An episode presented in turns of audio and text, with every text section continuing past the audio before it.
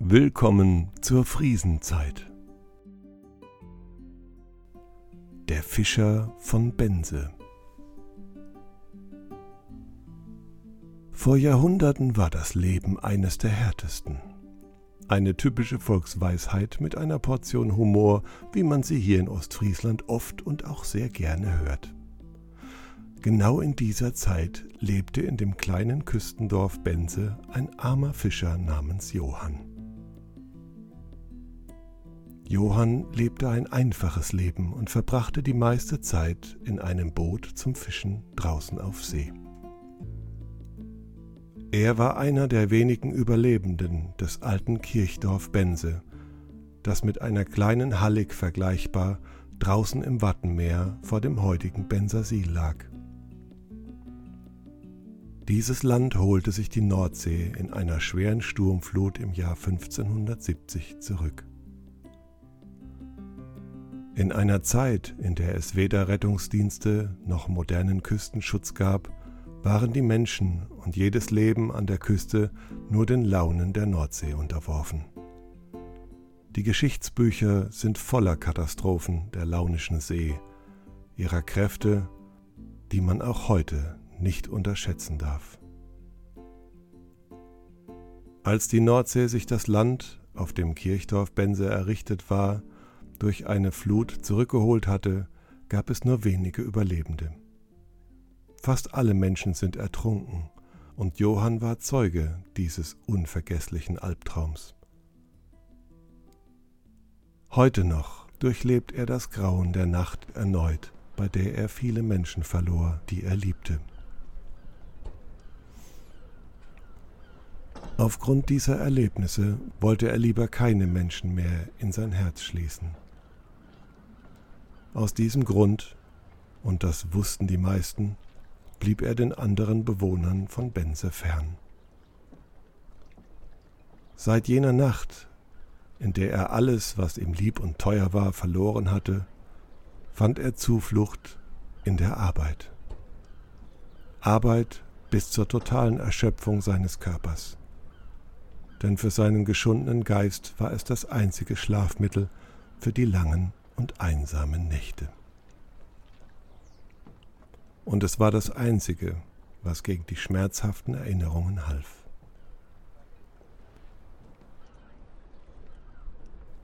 Ja, nur wenige wussten, dass er jede Nacht immer wieder den gleichen Albtraum durchlebte.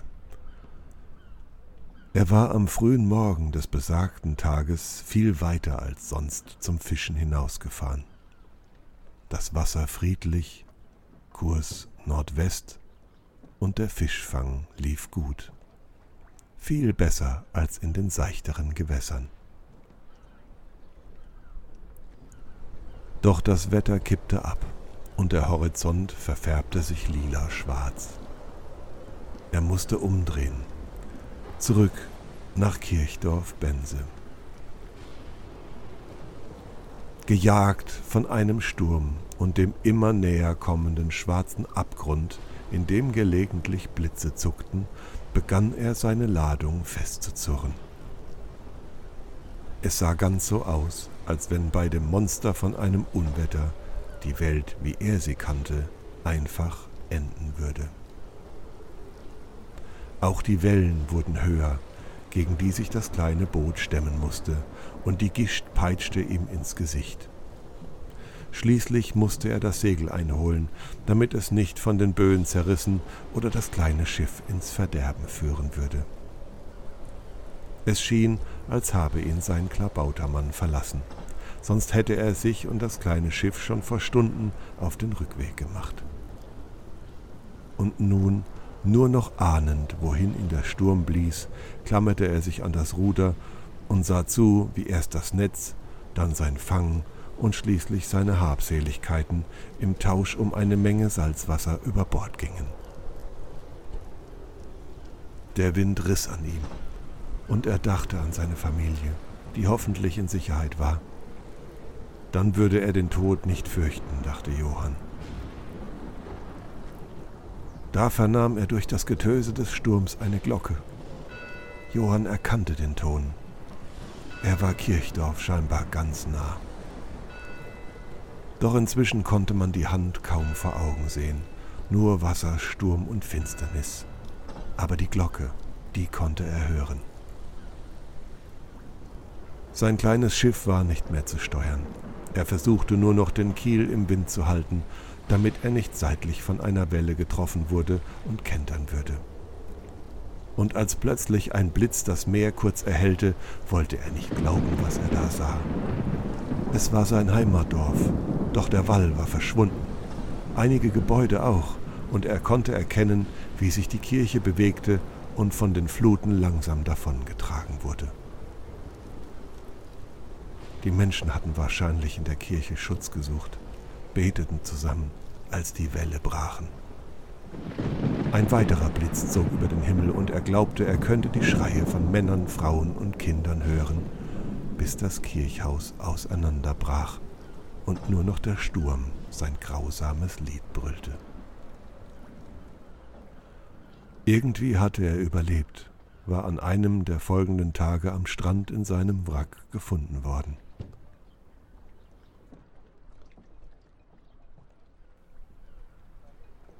Und jeden Morgen erwachte Johann schweißgebadet, um sich dem Leben erneut zu stellen. Jeden Tag geht es ihm nur noch darum, genügend Fische zu fangen, um diese auf dem Markt verkaufen zu können. Seit dem Untergang der Hallig war viel Zeit vergangen. Johann lebte von einem geliehenen Fischerboot, dessen Pacht er regelmäßig bezahlen musste. Und so stellte er sich täglich seinen Dämonen der Nacht und fuhr hinaus auf die See, die ihm einst auch beinahe selbst das Leben genommen hatte. Als es langsam auf Ostern zuging, das wichtigste christliche Fest und Zentrum des Kirchenjahres, arbeitete Johann besonders hart. Er wusste, dass die Nachfrage um die Feiertage herum immer anstieg, wenn Familien zusammenkamen, die sonst durch Arbeit oder Vermählung so weit getrennt voneinander waren, dass man sich nur zu Festtagen wiedersah. Und das musste dann natürlich auch gefeiert werden. Am Tag vor dem Fest machte Johann sich frühmorgens wieder auf den Weg hinaus. Es war ein kalter, aber schöner Tag, als er den Hafen langsam hinter sich ließ. Der Himmel war klar und blau und das Meer für diese Zeit angenehm ruhig. Doch der Fang lief nicht gut. Die Möwen kreisen heute nur um die anderen Boote, die zum Fischen hinausgefahren sind, und es kommt Johann so vor, als ob die See ihn mit seinem kleinen Fang zu allem Elend noch verhöhnen will. Aber wenn er nicht hungern will, muss er unbedingt etwas mehr als sonst mit zurück in den Hafen bringen, da der Markt zwischen den Festtagen nur von wenig Menschen besucht wurde und alle, die es sich leisten konnten, zu Hause bei ihren Familien waren. Im Laufe des Tages war klar, womit er nach Hause würde fahren müssen. Und als er im kleinen Hafen von Bense einfuhr, hatte er nur eine jämmerliche Kiste Fisch im Boot. Es war so wenig wie fast nie zuvor, und wahrscheinlich würde es nur für die Leihgebühr des Bootes reichen. Im Hafen schließlich angekommen sah er verzweifelt zu, wie die anderen Fischer ihre großen Fänge schon von den Booten getragen hatten. Sein offensichtlicher Misserfolg auf See blieb hier niemandem verborgen. Einige hatten schon versucht, ihm auf die Beine zu helfen. Und da er die Angebote, bei anderen mitzufahren, auch immer wieder dankend abgelehnt hatte, weckte der Anblick, den Johann mit seinem Fang heute bot, der Fischerdrang, wirklich etwas unternehmen zu müssen. Tief betrübt brachte er seine Habseligkeiten und den spärlichen Fang von Bord und machte sich mit dem Karren entmutigt auf den Weg zum Markt von Bense. Es war noch nicht zu spät, und als er den Karren um die Ecke zum Marktplatz steuerte, stellte er fest, dass er wohl als letzter dort angekommen war. So setzte er sich auf den Karren und hoffte, dass er seinen Fang trotzdem noch loswerden würde. Ein alter Mann, wahrscheinlich ein Kaufmann aus Esens, vermutete Johann, schob sich eilig durch die Menge und kam direkt auf ihn zu. Der Fremde blickte auf seinen Fang und fragte, ob er die Kiste Fisch kaufen könne. Immerhin, dachte Johann, hätte er wenigstens jetzt etwas Glück und würde am Ende nicht lange hier sitzen müssen. Nach einigem Feilschen kamen die beiden überein, und der Unbekannte konnte die Fische zu einem guten Preis erwerben. Ein junger Mann übernahm die Kiste und trug sie durch die Menge davon. Da sein Kunde sichtlich zufrieden war und Johann so schnell verließ, wie er ihm begegnet war, konnte er jetzt wenigstens seine Pacht für das Boot abliefern, das Boot sauber machen und zum Ende des Marktes zurück sein, um vielleicht noch etwas Essbares zu finden. Ja, eines Tages, dann würde er den ganz großen Fang machen. Ein eigenes kleines Boot besitzen und mit der gesparten Pacht vielleicht ein Zimmer bezahlen können. Während er den Karren zurück an den Hafen schob, träumte er weiter. Und vielleicht wird morgen so ein Tag sein, log er sich wieder an, um seinen Lebensmut nicht völlig zu verlieren. Johann war mit der Arbeit am Boot fast fertig, als der Bursche am Steg auftauchte, der dem Alten den Fisch vom Markt getragen hatte. Er sagte, er käme aus Esens und wurde geschickt, um ihn zu holen. Es ginge um die Fische, die er seinem Mentor, dem Krämer, überlassen hat, und es wäre sehr wichtig, dass er jetzt gleich mitkommt. Eigentlich recht sicher, dass mit dem Fang alles in Ordnung war, folgte Johann der Aufforderung und die beiden machten sich auf den Weg ins benachbarte Esens.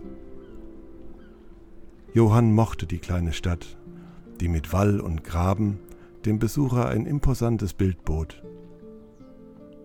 Darin ging es jedoch etwas beengt zu, und der Verkehr bewegte sich nur durch die vier Tore hinein und hinaus. Als der Fischer wenig später das Haus des Krämers betrat, war er überrascht. Das Haus schien alt, aber sehr gepflegt, und Johann fühlte sich schmutzig beim Betreten dieses recht vornehmen Ortes. Nach wenigen Stufen durchschritt unser Fischer den Flur und erkannte, dass der alte Mann in einem Arbeitszimmer, dessen Tür weit offen stand, bereits auf ihn wartete. In den Augen des alten Mannes lag kein Zorn oder Wut, ganz im Gegenteil. Johann war sehr erleichtert. Der alte Mann bat den Fischer, ihm in die Küche zu folgen, wo er ihm etwas zeigen wolle. Ohne Worte winkte er ihn an den Tisch, auf dem eine Magd bereits einige Fische bearbeitet hatte. Sie stand in der Nähe und beobachtete den Besucher lächelnd. Der alte Kaufmann ging um den Küchentisch, ergriff das Filetiermesser und schob es in einen der großen bearbeiteten Fische um diesen damit aufzuklappen. Was Johann hier sah, war einfach nicht zu glauben. Ein Silbertaler glänzte dort in den aufgeschnittenen Innereien. Der alte Mann kam um den Tisch, legte Johann die Hand auf die Schulter und erzählte ihm, dass seine Tochter beim Ausnehmen darauf gestoßen sei. Sie habe alles so belassen, war zu ihm gekommen und er fand, dass er diese Münze nicht einfach behalten könnte. Er habe schließlich nur für den Fisch bezahlt. Johann bekam weiche Knie. Es überforderte ihn und er rang mit sich, weil er dieses Geschenk nicht annehmen konnte.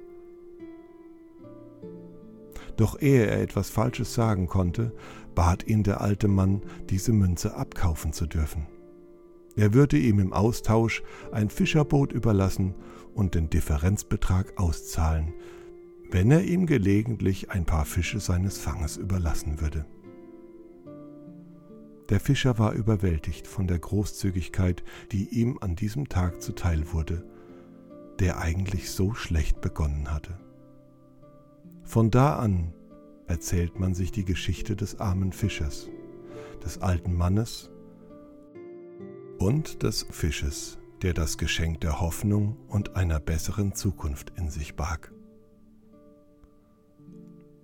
Ob diese Geschichte von den anderen Fischern aus Bense eingefädelt wurde, um Johann zu helfen, ist nirgendwo zu erfahren. Vielleicht war es ja auch genau so passiert, vielleicht aber auch gar nicht. Ehrlichkeit und Selbstlosigkeit sind Tugenden, die in der Moderne immer mehr in Vergessenheit geraten. Und in Zeiten, wo sich die Massen wieder durch die Fußgängerzonen schieben, um nach Luxusartikeln Ausschau zu halten, sollte man doch nicht die vergessen, die sich das alles nicht leisten können. Die, die vielleicht ein Fahrrad mit Tüten voller Leergut von Mülltonne zu Mülltonne schieben und in selbigen nach Pfandflaschen suchen. Aber vielleicht auch die, die ihr Land verlassen, um bei uns neu anzufangen, ohne Handbuch, ohne zu wissen, wie man das macht oder wie man seine eigene Vergangenheit verarbeiten kann.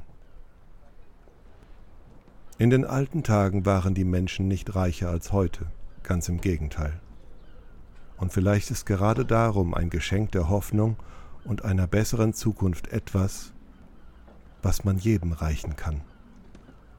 Und wenn jemand keine Hilfe erbitten mag, kann man es vielleicht wie die anderen Fische machen und irgendwie dafür Sorge tragen, dass jemand wie Johann sein Gesicht nicht verlieren muss, wenn man für Hilfe sorgt, auch wenn diese klein ausfällt. Denn jede Geste zählt. Man muss sich nur trauen. Wenigen oder Einzelnen zu helfen, mit einem Geschenk der Hoffnung und vielleicht einer besseren Zukunft.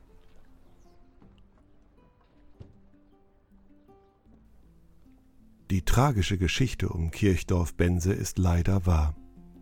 Ich stieß darauf in der Fundchronik der ostfriesischen Landschaft, die ich auch in der Beschreibung verlinken werde. Ach, und ehe mich gleich noch jemand fragt, nein, das ist kein Podcast der Kirche und hat auch keinen Bezug zu einer Religion.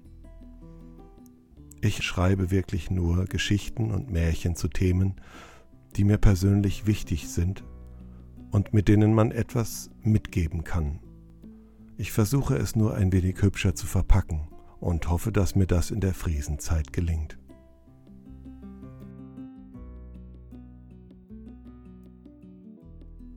Wir sind schon wieder am Ende angekommen und ich möchte noch einmal kurz Danke sagen. Danke fürs Zuhören und auch für eine nette Bewertung, die ich vielleicht von dir in deiner Podcast-App bekommen habe. Und auch danke an meine Familie, die mir die Zeit für dieses neue Hobby gibt und mich dabei unterstützt. Und was wäre das Ende ohne eine kleine Vorschau? Tja, in der nächsten Folge besuchen wir einen Ort im alten Hochmoor Ostfrieslands. Genauer gesagt den Ort, den wir heute unter dem Namen Wiesmoor kennen. Also bis dann, wenn es wieder heißt, Willkommen zur Friesenzeit. Euer Jürgen Gester.